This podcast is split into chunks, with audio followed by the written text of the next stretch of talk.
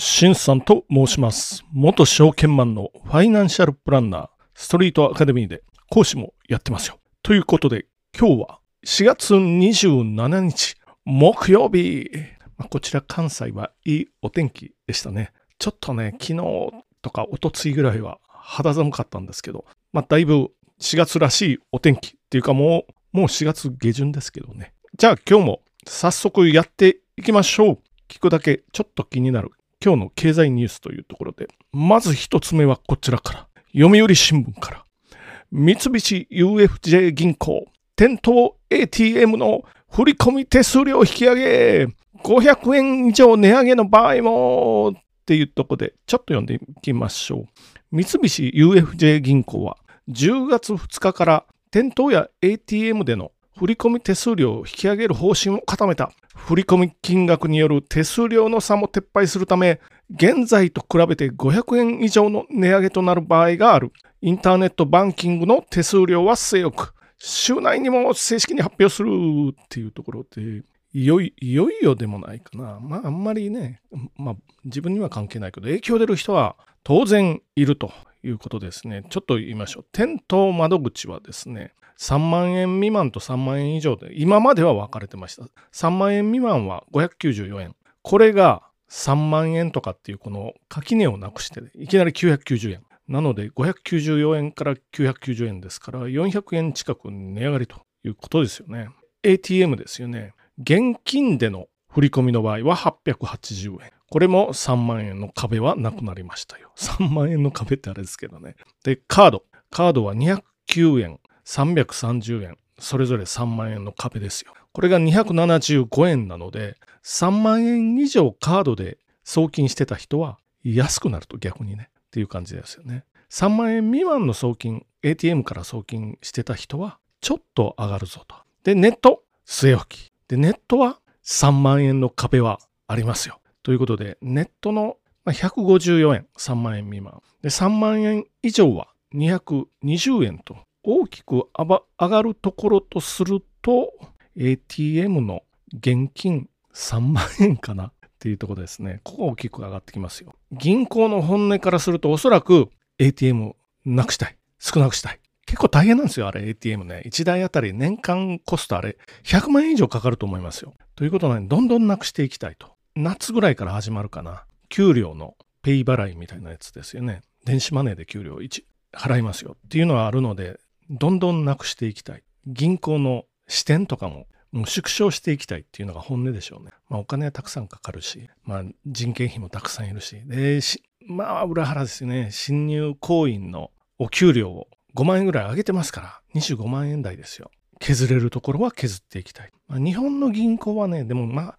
まあまあ優しいんですよ。口座維持手数料もいらないでしょ。で、どんどん、あの、口座タダだからって言って我々もどんどん口座作って、まあ、放置してるところも多いですよ。でもお金入ってたらいろいろめんどくさいでしょ銀行の側からするとね。っていうのがあるので、こちらの振込手数料の方にしわ寄せが来ましたよ。まあやっぱりね、我々からするとネット銀行、まあ、使いやすいっていうのはありますし、振込手数料安いとか無料とかっていうのがあるのでいいのかなっていうところです。あとは両替手数料も上げてくるのかな？書いてますね。店頭で効果の両替を受け付ける場合、11枚から500枚は現在の550円から770円とする。以降も500枚ごとに加算する手数料を550円から770円に引き上げる。あと、店頭で外国送金や外貨建て送金は送金先によって2500から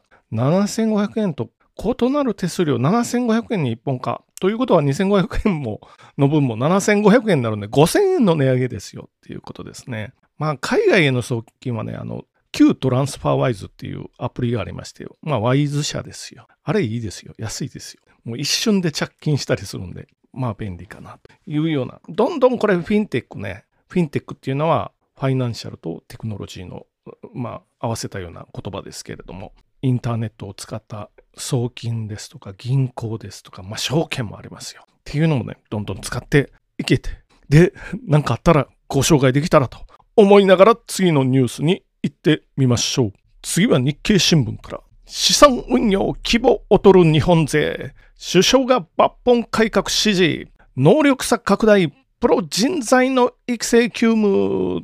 ちょっと読んでいきましょう。岸田首相は26日、金融庁に運用会社の抜本的な改革を進めるよう指示した。内向きになりがちな運用会社の姿勢にしびれを切らした形だ。日本は世界的に見れば中堅クラスの運用会社が林立し、経営体力で圧倒する米国勢と運用能力で差が広がる。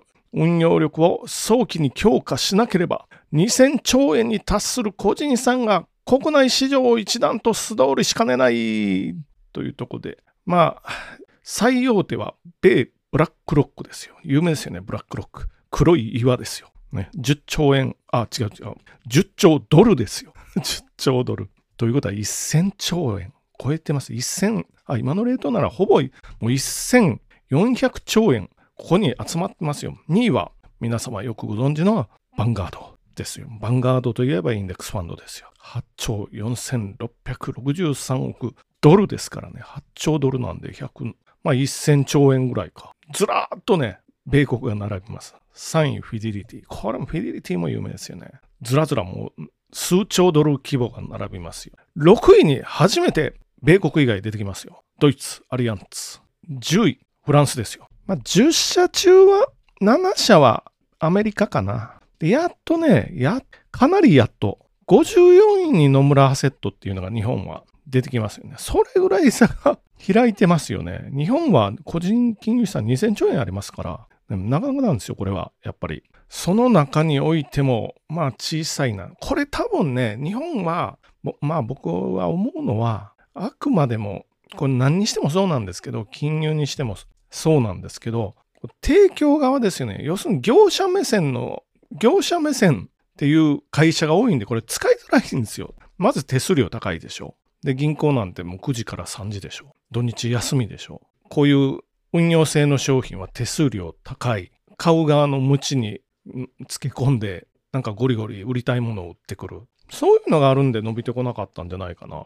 思いますよね。あとね、日本の東京ですよね。東京の金融センターなんですけど、どんどん今地位が落ちていってるんで、かなり落ちてますよ。なので、かちょバブルの時はね、もう世界一だったんですけどね、今このざまですよと。これは、まあ、金融庁、頑張ってねっていう感じですけど、まあそもそも金融庁、力はあるのはいいけど、まあ、規制のしすぎのような気がしなくもないけど、規制しなかったらまたね、うぞうむぞうがたくさん出てきますもんね。というところで、この見直しですよね。この運用会社ですよ。まあ、記事の中に書いてますけど、運用会社は大手金融機関の、まあ、おまけ的みたいな感じですかね。大手のその、例えば野村なら野村アセットとかっていうところですよね。こう大手のなんか意向が働いてみたいな、そういう感じで、ちょっとすごく扱いづらいかなというふうに思いながら次のニュースに行ってみましょう。最後のニュースは、人口減で縮む国力、将来推計人口、生産性向上が急務。2070年3割減8700万人。これは日本の人口ですよ。出生は59年50万人割れっていうことで、59年っていうと、まあ30年以上先の話ですけどね。ちょっと読んでみましょう。これは日経新聞からです。国立社会保障人口問題研究所は26日、長期的な日本の人口を予測した将来推計人口を公表した。2056年に人口が1億人を下回り、59年には日本人の出生数が50万人を割る。人口規模を保てなければ国力は縮みかねない。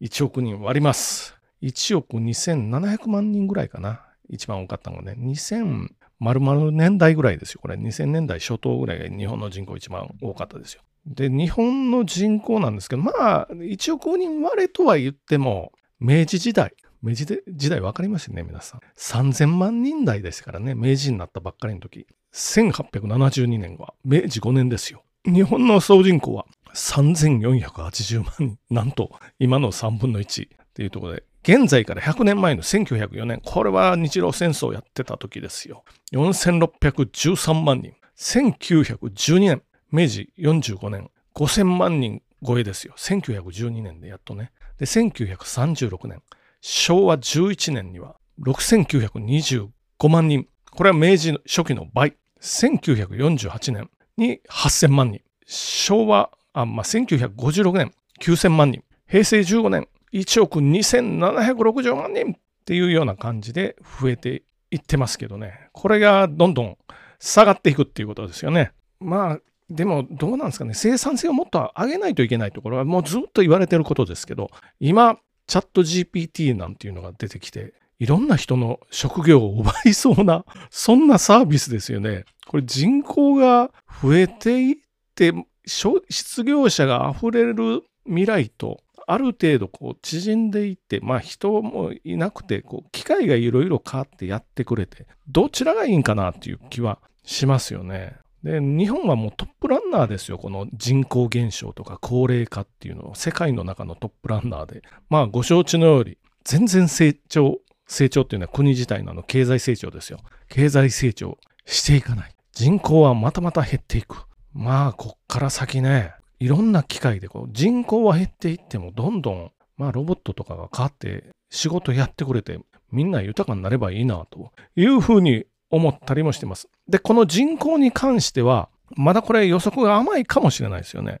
56年に、あ2056年に1億人割れって言ってますけど、もっと早まりそうな気がしますけどね。今予測よりも低い状態で来てるんで、ただこれが続くと、まあ要は年金ですよ。年金は現役世代がその上の世代のために払ってるんですけど、これが今のまま維持できますかっていうような、そういうお話になってくるわけなので、どっかでひょっとしたら年金はもう自分のものは自分で積み立ててとかね、代わりに国がまあ強制的に徴収してのに切り替わっていくかも、かもですよ。知れませんね。あるいはもう年金というか保険料システムをやめて、もう消費税でやってしまおうというふうになるかもしれないですよね。消費税、今ね、少子化問題でこれ社会保険料にすべきか、消費税で少子化問題に対処するっていう案も出てきてるので、社会保険料ならね、現役の働いて社会保険料